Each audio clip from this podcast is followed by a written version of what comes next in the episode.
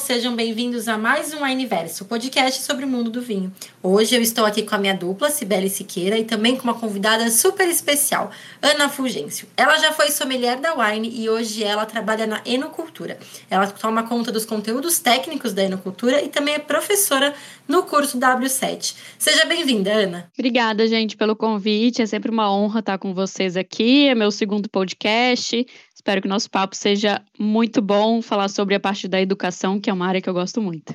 É isso mesmo. Hoje a gente vai falar um pouquinho de estudar vinho, como se tornar um especialista em vinho. E eu tenho certeza que a Si também já tem bastante dica para dar, né, Si? Com certeza. Nossa, que honra, Aninha, estar tá aqui, prestigiando a gente. Segundo podcast.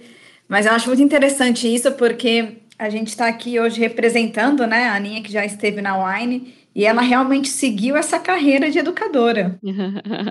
É verdade. É, acho que é algo que veio de veio na minha essência, né? Já que meu pai é professor, então sempre tive muito contato com sala de aula e principalmente com educação. E aí acabou caindo para mim e eu amo fazer isso. E Ana, conta pra gente como é que foi. Você entrou como pro mundo do vinho? Que então, primeiro você trabalhava como sommelier aqui na Wine, assim como eu e a Cibele, e depois você passou para ser educadora. Mas como é que você chegou no mundo do vinho? Conta um pouquinho pra gente. É, acho que isso é, isso é meio louco, assim, porque eu nunca pensei nessa carreira, né? E foi algo que foi acontecendo na minha vida. Primeiro eu cursei Bioquímica Agrícola na Universidade Federal de Viçosa, em Minas. E lá eu descobri que conheci, na verdade, muitas pessoas que faziam safra da uva na Califórnia. Falei, gente, o que esse povo está fazendo? Para onde que eles vão? Qual que é o objetivo? E comecei a pesquisar mais sobre vinho. Não era uma bebida que eu bebia, né? até porque estudante, beber vinho é meio difícil. Mas não era algo assim, na época até não era algo tão acessível, né, quanto é hoje o vinho. Ele realmente era muito glamorizado, enfim, então não era algo para estudante. E aí fui pesquisando, entendendo, e aí descobri por, por meio do meu irmão, que fazia hotelaria, que existia um curso superior de viticultura e enologia. Então, depois que eu terminei a minha graduação em bioquímica agrícola, eu fui para o sul do Brasil, na verdade vim, porque hoje eu moro de novo no sul do Brasil, eu fui para, na verdade, para Bento Gonçalves, onde eu cursei viticultura e enologia. E lá começou. E aí, desde então, eu fui me apaixonando, não conhecia nada. Acho que eu mal, mal sabia que vinho era feito de uva. E aí foi uma bagagem de conhecimento muito grande. Trabalhei com enoturismo, que foi muito bom para mim. Então veio daí, assim, for, foram coisas por acaso e pesquisa mesmo. Ah, mas você já começou na Terra, né? Isso já é, uma, é um meio caminho andado, né? É verdade, muito bom. É, eu já estava, apesar de que sou uma pessoa totalmente urbana, fui parar no meio da terra mesmo. Eu trabalhava com melhoramento genético de soja, só que eu não gostava, gente. Era uma coisa assim, eu ia e tinha um dia que eu falava, ah, não, hoje eu não vou, não. Aquela coisa, né? E se eu não for, o que que acontece?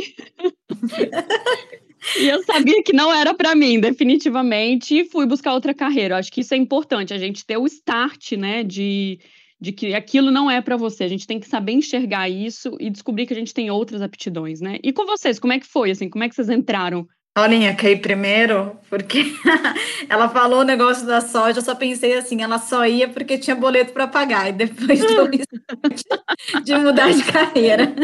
É verdade. É, e ela falou uma coisa que é muito verdade, né? A gente tem que procurar o que a gente gosta, né? Porque, que nem ela começou na Terra e dentro da Terra ela entendeu que poderia ir por um outro caminho. Comigo foi mais ou menos parecido, porque eu me formei em jornalismo e trabalhei por muitos anos com comunicação, como assessora de imprensa, em editora, pra, falando de gastronomia e vinho. Só que chegou uma hora que eu falei, eu não quero mais ficar só na assessoria de imprensa, só nos bastidores. Eu comecei a, a, a querer estar mais perto do vinho. E aí foi também, há, três, há quase quatro anos atrás, eu decidi largar tudo que eu estava fazendo e estudar o vinho de maneira direta, assim. Então, eu mergulhei no estudo do vinho e fui fazer diversas, é, diversos cursos de especialização. Aí eu fui atrás mesmo para entender o vinho, porque é que nem você falou, eu sabia que o vinho era feito de uva, mas mais do que isso, de onde uhum. ele vinha, como que era feito. E quando você começa a estudar o vinho, é um negócio tão tão louco, né? Porque você vai se apaixonando e você vai se dedicando e quando você vai ver você já tá tão envolvido que não tem mais como voltar para trás, né? Não tem como voltar para trás e o fim de semana você vai beber vinho, então assim, é algo, é um hobby misturado com trabalho, com responsabilidade, que é uma coisa muito louca. É bem isso, gente. Eu tava até hoje de manhã, né, não sei se vocês viram, eu tava lendo alguns livros e preparando um material, eu falei assim, putz, eu tô aqui, tipo, hora do almoço, em vez de pensar, nossa, que fome, né, o que, que eu vou comer e tal, tava lendo, tipo, uns dois livros que eu acabei, relendo, na verdade, né, que eu já li, mas putz, ó, eu aqui de volta no assunto tal, porque a gente começa a ler, começa a pegar certa, certos detalhes, né? Porque por mais que a gente estuda, faz curso tal, é, pega as nossas certificações, o mundo do vinho é muito dinâmico, a gente acaba esquecendo certos detalhes, tem que voltar, tem que revisitar, tem que pegar livro, tem que continuar estudando, tem que atualizar. Então, isso é muito importante. É, acho que isso é, é, muito fundamental, assim, aí que eu acho que entra o pilar da educação, né? O que a gente vê muito, assim, internet está aí para todo mundo, né, gente? Qualquer pessoa que quiser falar, que entende de vinho, às vezes a pessoa fez algumas viagens, ela se diz uma entendida de vinho. Eu respeito as pessoas, mas eu acho que cada um tem que saber onde se colocar, né? No sentido de você realmente está educando, você tem certeza absoluta daquilo que você está falando, né? É um desafio, eu trabalho na parte de educação e vocês também, é um desafio diário. Aquela informação que eu estou dando, ela realmente é verdadeira? E aí vem um monte de fonte, a gente ter certeza absoluta, né? É, a maioria dos materiais estão em inglês, então assim, é um trabalho é, muito árduo para levar a educação que eu acredito muito que é, é a, a, forma que a gente vai ter de melhorar, de elevar, de mostrar o consumo de vinho no Brasil. Quando eu falo melhorar, não da pessoa tomar vinho mais caro necessariamente, mas ela saber o que, que ela está bebendo. E na hora que ela comprar um vinho de 30 reais, 40 reais, ela não vai comparar com o de 150, com o de 300, cada vinho no seu lugar, né? Então, com o conhecimento, a gente tem essa visão. No meu dia a dia, é claro que eu não vou beber vinho de muito caro, não tem como ter barolo, né, durante a semana, enfim. Então, mas eu, a gente entende que durante a semana eu vou beber aquele vinho, ele está dentro da proposta dele? Foi isso que o produtor quis? Ok. Então, isso já, o, o, qualquer curso de vinho que você faça com qualidade já te ajuda a distinguir muitas coisas, né? E vai te, vai te cada vez mais te evoluindo. Gente, posso só. Esqueci de, de, de, responder a pergunta, né? Antes de comentar sobre isso, porque eu acho mega importante. É, eu foi bem esse start que a Ana teve também, do tipo, cara, tô fazendo algo que eu não gosto, né? Na minha vida, eu acho que todo mundo já sabe disso. E de repente veio o vinho, e o vinho veio meio que como uma brincadeira, era um hobby, na verdade. Né? Então eu trabalhava até as sete horas, né? Sou advogada, formada, OAB, tudo bonitinho. Trabalhava na empresa do meu pai, que tinha a ver com bebida, né? Acho que eu já gostava desse mundo bebida e não sabia. e de repente eu, eu me vi ali, eu, tava, eu trabalhava até umas seis, sete horas, e depois eu ia direto para uma loja de vinhos aqui em Ribeirão e dava workshop de introdução ao mundo do vinho. E foi ali que eu virei e falei assim, gente, eu tô errado, né? E de tanto ficar triste, essa história todo mundo sabe é, é verdadeira mesmo. Um dia, três horas da manhã, eu tive uma crise de ansiedade de meu Deus, não é isso, eu preciso me encontrar na vida, o que, que eu faço? E mandei um currículo para a Wine, a Wine me ligou e a Aninha foi a pessoa que. Foi. que que fez a minha entrevista ali e por isso que eu tô até hoje. Não, lógico que não foi por isso, né? Foi assim, lógico que não. Eu só acho que eu fui uma pessoa que estava ali na hora que rolou a entrevista de nós duas, acho que teve uma, uma certa afinidade ali no momento, e como eu estava deixando o cargo, eu vi que poderia ser uma pessoa muito boa e fico feliz de estar dando certo.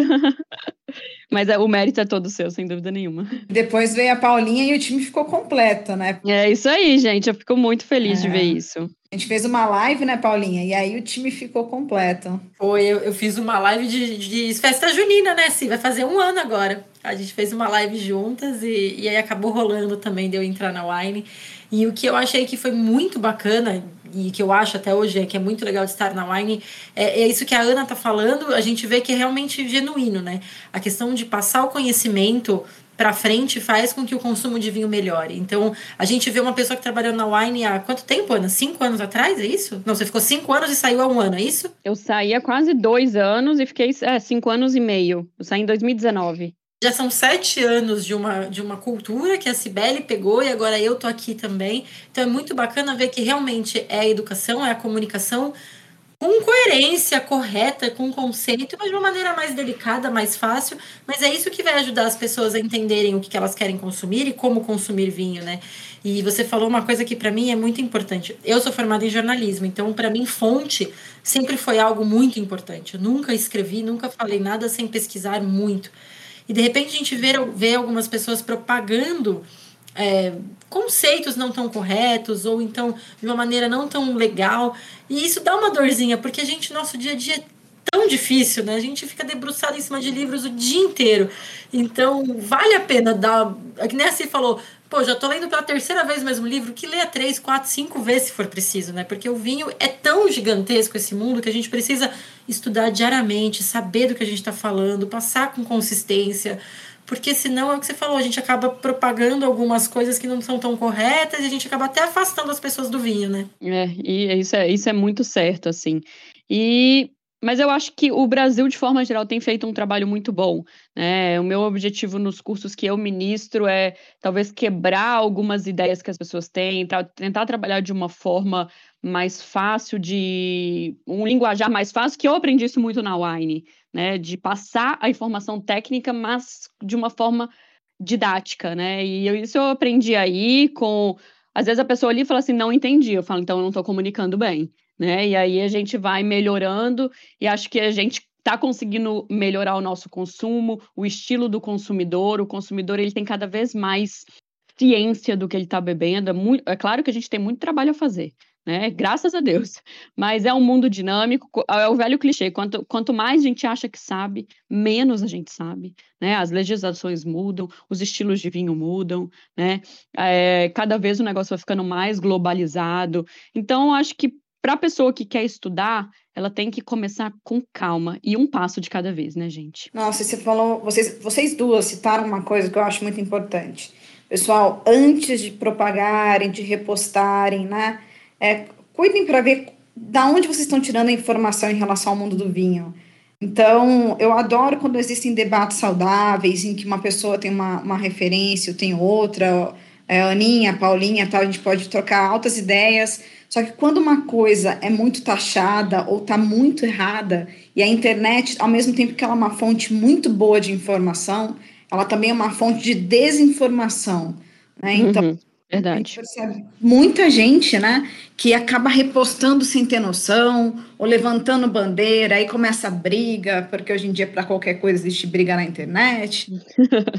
Né? então, assim, eu acho que as pessoas precisam ter um pouquinho desse cuidado, concordo super, assim, em um passo de cada vez, porque é um mundo apaixonante. Você não precisa ir com, sabe, tipo, acelerando, não. O, o legal não é você decorar, é você aprender, é você entender que você vai errar, né? A gente já errou, a gente é normal isso, ninguém lembra de tudo. Eu te, já teve até live que me perguntaram uma coisa, gente, olha, não sou uma enciclopédia, então depois eu conto para vocês, vejo a resposta e falo, mas é, é, é, passar com amor e passar com didática, como vocês pontuaram. Esse negócio da enciclopédia é engraçado, né? Porque parece que quem é da área sabe tudo. Então a pessoa fala assim: ah, mas quantos por cento pode ter na uva de tal legislação? Fala assim, gente, pera, né?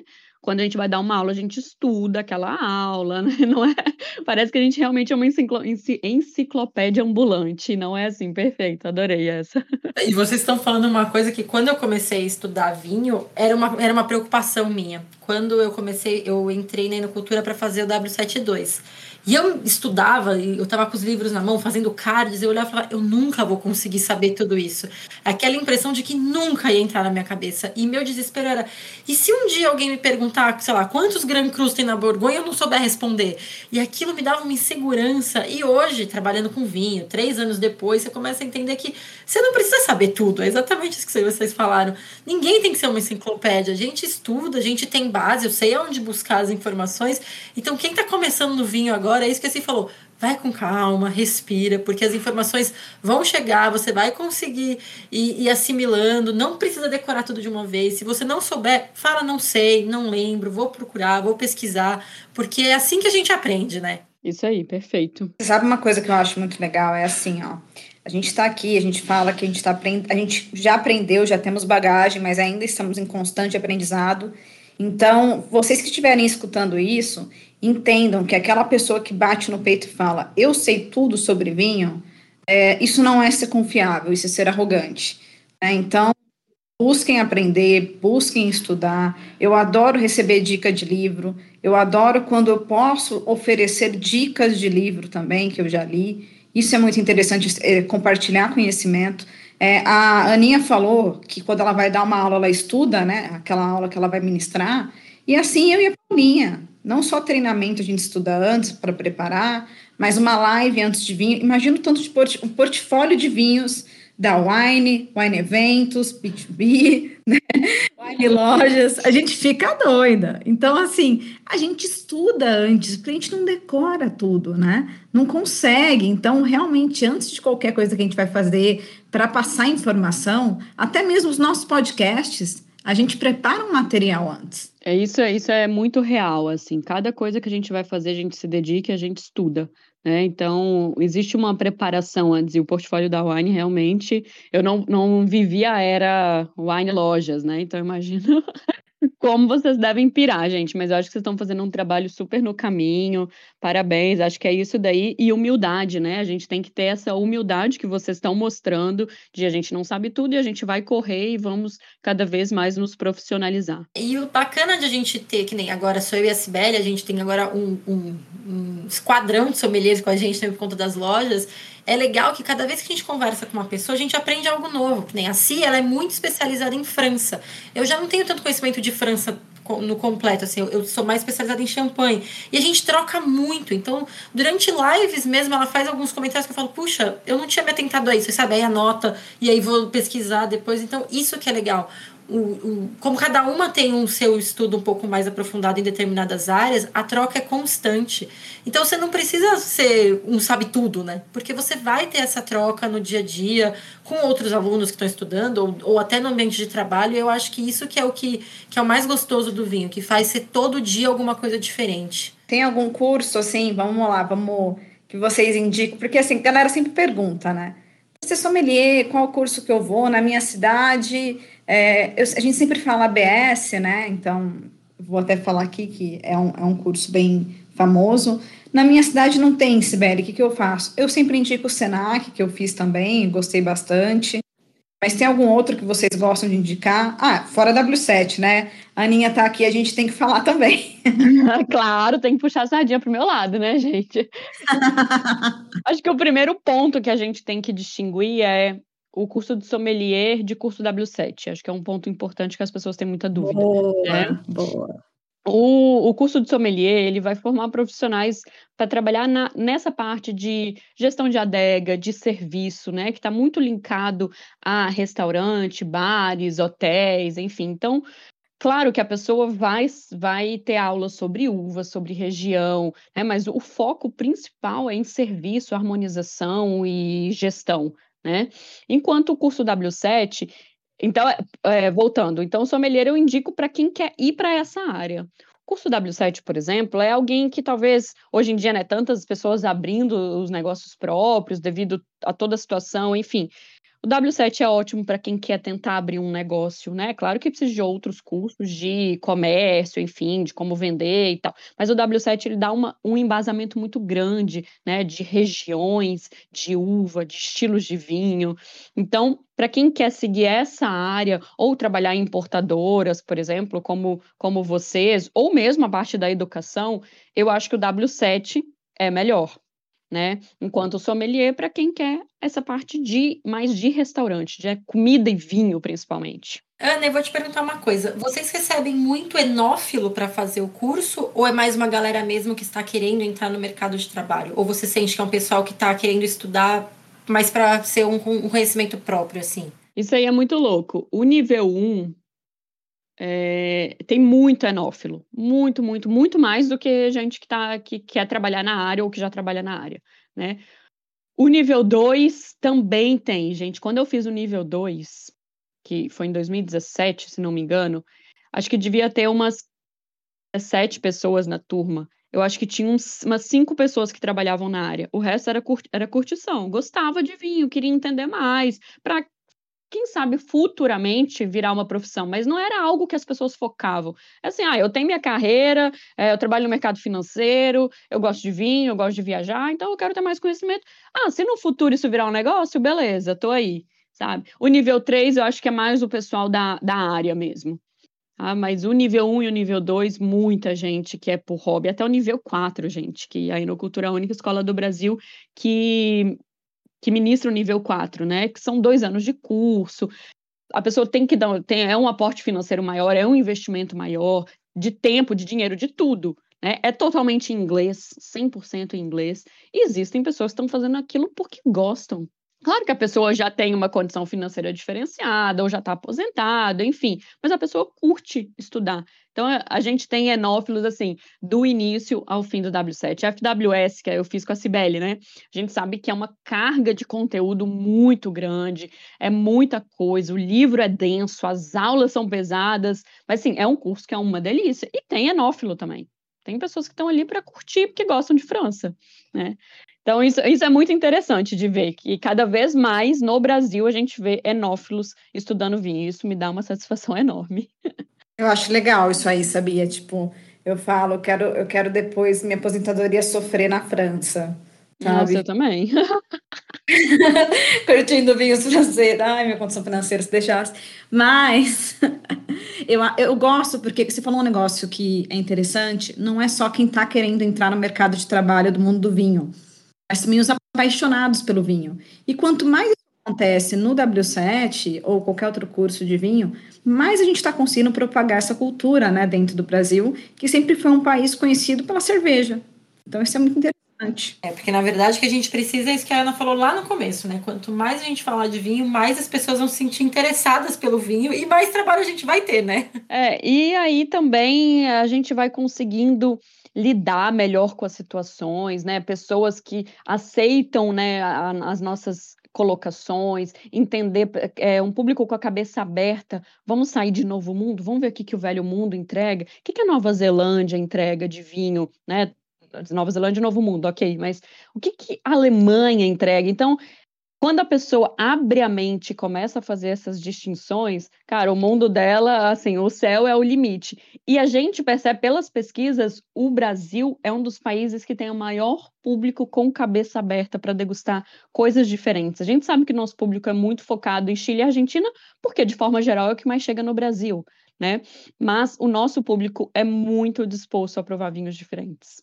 Isso vocês veem na própria wine mesmo, né? É bem interessante isso que você falou, Aninha, pelo seguinte, é, eu comecei realmente tomando vinho do Chile também, sempre, acho que todo mundo acaba começando com os, os vizinhos, os países vizinhos, então é legal quando a galera resolve experimentar vinhos diferentes e está, você falou uma coisa muito correta, está com a cabeça aberta, é isso que a gente gostaria que as pessoas entendessem. Então, muita gente está acostumado, ah, eu entendo tudo de vinho porque eu bebo vinho há não sei quantos anos, mas só bebe aquele vinho barricado, 14,5 de álcool da Argentina. Então, é, é legal se a pessoa manter a cabeça aberta para provar, por exemplo, a delicadeza de um Pinot Noir da Borgonha, né? Ou uhum. então, o da Nova Zelândia. Então, assim, é uhum. interessante que ela mantenha isso. Tipo, como que será que é um vinho que também é bem feito, só é diferente na sua intensidade, na sua potência tal, mas que está ali no, no, na mesma faixa de tipo de elegância como vinho, né? É, eles são muito acostumados a ter aqueles, aqueles vinhos mais potentes. Então é isso que eu acho interessante. Vamos abrir a cabeça, galera, para uvas diferentes, regiões diferentes. É uma delícia a gente poder ver isso. Sim, a gente fala isso muito aqui. Agora a gente tem a Ana, que é professora da Enocultura, que é uma das escolas mais respeitadas do mundo falando isso. Abram a cabeça, provem coisas diferentes, provem coisas novas, se permitam, porque eu e a Sibeli a gente fala muito disso aqui. Então é legal ouvir pessoas de fora da wine reforçando esse conceito, né, de que vale a pena a gente se abrir para o novo e tirar o preconceito, aquele preconceito em cima de uma garrafa de vinho, né? E acho que é o tirar o preconceito em relação a tudo, né? A uva, o país, a forma que é vedado. Né? Outro dia eu até fiz um, um conteúdo de bem curiosidade, assim, fiz uns tópicos, sem explicação profunda, só falando assim, gente, screw cap, permite uma microoxigenação, depende de como é o forrinho da screw cap, o material. E assim, a gente vê que muitas pessoas não sabem. Existe um negócio, screw cap é vinho vagabundo, meu Deus, screw cap eu não posso tomar isso, não tem o glamour do puk, da taça, né? Então, tirar, tirar o preconceito em relação a tudo. Vai ter seu momento de abrir um super vinho com rolha de cortiça, aquela rolha enorme, claro que vai, mas a gente tem que diversificar o nosso dia a dia.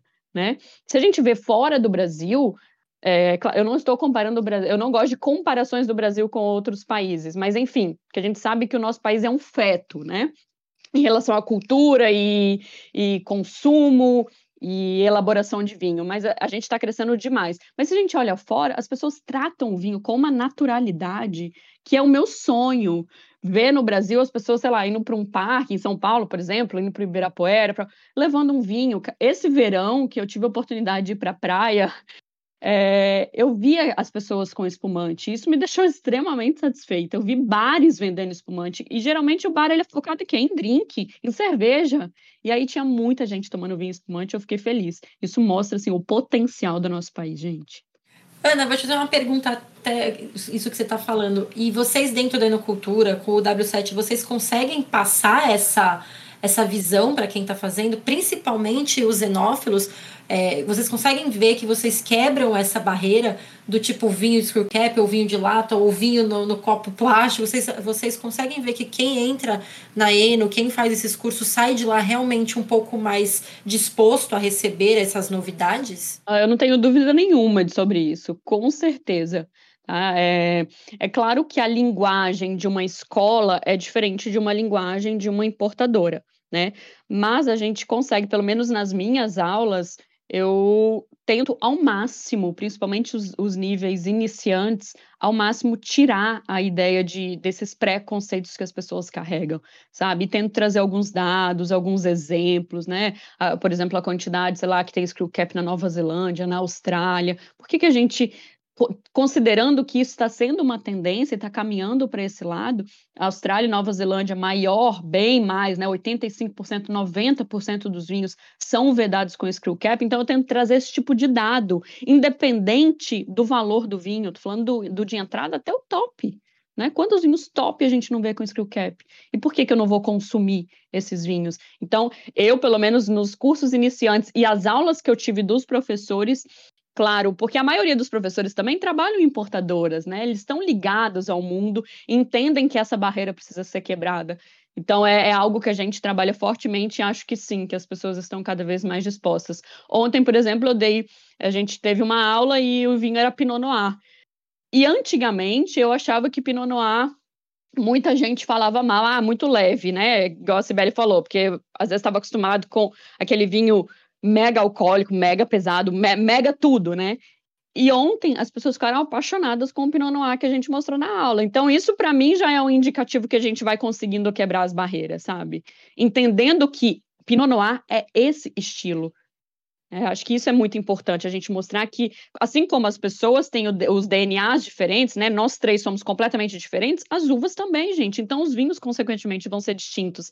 E aí vai da gente entender o que, que a gente gosta, o que, que a gente não gosta, mas com embasamento, né? Com repertório. Eu acho que é provar sempre, você falou até provar dentro da sua proposta, né? Então, provar o vinho, avaliar o vinho dentro da proposta que ele está te oferecendo. Não adianta você provar pensando naquele vinho que você está acostumado, mas sim abrir a cabeça. Você falou uma coisa de screw cap, é muito interessante, que quando eu mostro ou falo para algum enófilo, ou então eu dou algum treinamento e que eu falo, pô, você conhece Pérez Cruz? Super conhecido, né? A pessoa, não, toma muito tempo, adoro. Você sabia que o vinho que você toma de rolha aqui no Brasil é o mesmo vinho vendido em screw cap no Reino Unido? E eu tenho prova? A hora que eu mostro a foto, a pessoa falta cair para trás, entendeu? Então, uhum. é, é uma coisa cultural, e eu não esqueço quando eu estava conversando com o enólogo da Pérez Cruz, que ele falou: o Brasil tende a ser um pouco mais conservador ainda nesse sentido. Então, realmente, a gente ainda está nesse, tá nessa evolução. Eu acho que já melhorou muito, pelo menos eu sinto que hoje Nossa. Uhum. O preconceito está instalado com meio seco e, e seco. Depois, isso é um tema para outro podcast, mas, mas a Screw Cap eu acho que já deu uma bela melhorada assim na, na percepção que eu tenho hoje com, com o pessoal. Meio seco e o seco é um assunto pessoal, né, Si? Nossa, esse daí é uma lenda mesmo, gente. Mas a gente vai quebrar essa barreira, tá? A gente vai quebrar. Com, com fé, a gente vai quebrar. É em Deus, cara, a gente vai conseguir. O que eu acho importante também, né? A gente já tinha comentado, mas só frisando mais uma vez, né? Quem quer começar a estudar, não achar que, ah, não, eu não vou, eu não vou falar que eu sou iniciante, eu não vou começar de um nível 1, eu não vou começar com um vinho que tem nome, um curso que tem nome introdução ou essencial, né? A gente tem um curso chamado essencial que ele é introdutório, ele é meio que entre o nível 1 e o nível 2 do W7. Mas assim, eu sou super orgulhosa das pessoas que falam assim: não, eu vou começar do começo, porque tudo na vida tem que vir do começo. Eu sei de casos de pessoas da área, da área, que começaram, que pularam o nível e na hora que pularam se deram mal. Porque tem toda uma didática, né, gente? Talvez a gente não é, é a gente que já saiu assim da escola, faculdade há muito tempo, você retornar para fazer para fazer um curso, para que, que no final tem uma prova e que gera um certificado, tem uma pressão em cima da gente muito grande. Então, por que não fazer do começo? Né? Beleza, a pessoa é da área, mas ela não tem nenhum W7 e pula para o 3, cara, vai se dar mal, porque tem todo uma, um esquema de W7 de ensino. Vai aprendendo aos poucos, talvez se, se a pessoa já é da área, eu recomendo é, a gente até faz teste de nivelamento, enfim, começar do nível 2, talvez, mas após um teste de nivelamento, porque às vezes tem uns gaps no nosso conhecimento que o nível 1 um já te dá esse embasamento, e aí vai criando uma estrutura sólida para crescer. Você sabe que você tocou nesse assunto, e mesmo depois de tudo isso que de conhecimento que a gente tem hoje, né, que eu considero que eu, que eu tenho uma bagagem boa hoje, eu fiz uma introdução, que, se não me engano, a Eno lançou na pandemia né? Então, eu fiz. Uhum, boa. eu achei interessante revisitar conceitos é, do, do começo mesmo, né? De iniciante. Eu fui lá e fiz esse curso. Pô, Sibeli, mas você não sabe aquilo? Sei, mas às vezes na hora que eu vou até ensinar, eu vou, eu vou lembrar ali naquele curso uma forma mais fácil de comunicar. Então, é interessante também. Eu acho que não importa o quanto de bagagem que você tenha, é gostoso revisitar certos, certos assuntos. E é importante uma coisa que a Ana falou desse nivelamento. Eu trabalhei com vinho por 10 anos, mas quando eu decidi começar a estudar vinho, eu fiz também o básico do vinho no SENAC. Então eu comecei do comecinho, justamente para isso, para entender o que, que é a uva, o que, que é semente, porque é o que a Ana falou, de repente a gente dá um pulo e falta alguma coisa que aquilo vai fazer diferença depois no dia a dia. E aí, para voltar, vai, dar, vai custar mais do que se a gente tivesse ido no passo a passo, né? Então, esse curso que a Ana falou, que a, que a Sibeli fez também, às vezes, se você não quer seguir a linha W7, mas esse curso já é uma coisa que do, da, da Eno, esse curso introdutório, já é uma coisa que vai fazer você enxergar diferente e ver que caminho você quer tomar. Mas é muito importante mesmo começar do começo, isso faz toda a diferença. É, a construção do conhecimento sólido, né, gente? Que a gente é acostumado desde de criança, né? E no mundo do vinho não é diferente. Então, a gente tem que ir do início, os, os cursos cursos introdutórios que a gente dá, né? A gente faz degustação do que, que é uma solução ácida, então você aprende o que, que é acidez, o que, que é uma solução tânica. Então a gente entende os componentes de forma separada para na hora que degustar, você vai dando, ah, deixa eu tentar entender qual que é a acidez desse vinho então agora, se ela é alta, média, baixa, enfim. Depois tanino. Isso é importante. Se a pessoa pula isso, isso é muito ruim depois. Foi é, complementando o que você disse, Paulo, achei, achei perfeito, assim. É isso mesmo, a gente precisa ter essa calma para aprender, né? Bom, depois dessa super aula de como estudar vinho, eu acho que a gente pode ficar por aqui, né, Si? Acho que agora o pessoal tem bastante é, ideia de como começar a estudar, o que procurar, qual curso dentro da própria enocultura se aplica, se, se combina mais com o estilo ou que caminho quer seguir. E então acho que agora o pessoal pode ir, ir pelos próprios, procurar o próprio caminho. Ana, muito obrigado por todas as dicas, por nos elucidar, por explicar como é que o caminho das pedras para chegar no conhecimento do vinho. Obrigada, meninas, pelo convite. É sempre bom também trocar ideia com vocês. A gente tem é, é, caminhadas diferentes que se complementam, né? Isso é muito importante. Sempre aprendo também com vocês. Muito obrigada. Gente, eu que agradeço, né? Sempre bom ter a Aninha, sempre bom fazer podcast aqui com a Paulinha também, minha dupla. E acho muito interessante só frisar para a galera, pessoal, o mundo do vinho é muito grande. Então, se você está está pensando que só vai ser enólogo, ou sommelier, ou vai dar aula, tem muitos ramos que você pode seguir. Então é interessante, se joguem, estudem, se apaixonem, porque é apaixonante. E espero que escutem esse podcast com uma taça de vinho também. Obrigada aí. Boa. Obrigada, gente. Valeu, gente. Até a próxima. Até.